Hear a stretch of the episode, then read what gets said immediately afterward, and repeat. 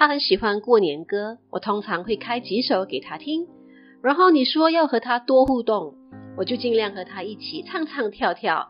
结果搞到我真的好累啊！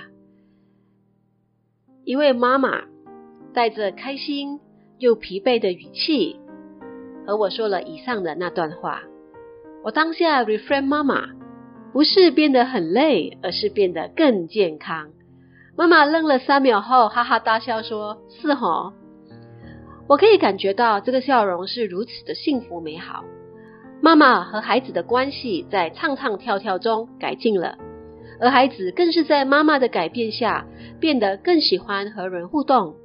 疫情的关系让很多小孩失去了和他人交流、参与户外活动的机会。这当然也会直接或是间接的影响孩子的发展能力。生活的压力和困扰也会造成大人的情绪问题。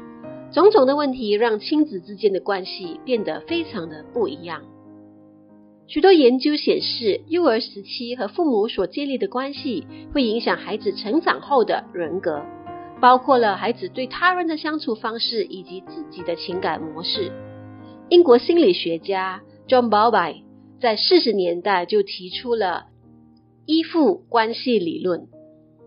这个理论提到了一个重点，就是婴幼儿和父母或是照顾者形成的依附关系，这个过程会强烈的影响了孩子的情感发展。当孩子发出情感需求的讯号时，大人是否了解并给予正确的回应和照顾？最健康的依附关系是安全的。当照顾者离开孩子的身边时，孩子也许会因为焦虑而哭闹。但是当照顾者再次出现在孩子的面前时，孩子会因为被照顾者安抚而很快的平静下来。这类孩子在成长过程中更容易与他人建立健康的关系，容易感受爱和温暖，可以有更大的接纳、包容的态度。而有些孩子明明很需要照顾者的安抚，但是当照顾者给予关注时，他们却变得更暴躁，甚至充满愤怒的想要攻击照顾者。这种矛盾性的关系常常是因为父母过度极端的对待孩子，有时对待的无微不至，有时却非常的冷漠，让孩子长期处在没有安全感的环境中。不晓得父母到底要什么，成长过程中更容易陷入寻求完美关系的迷失中，对身边的人要求过高，以致常常让自己陷入愤怒的情绪中。在我处理的家庭问题中，我接触过很多看心情咯的孩子，当他们开心时就会回应，不开心时就会变得没有反应，甚至异常的冷漠。这类小孩将来也许会面对更多自己也不知道为什么生气、伤心等等的混乱情绪，可想而知，他们让人觉得捉摸不定，让人觉得难以亲近。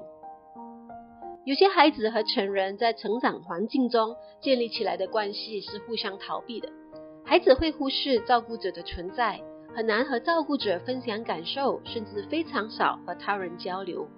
随着年龄的成长，他们容易出现社交退缩，缺乏生活和学习动机，更难和他人建立健康的亲密关系。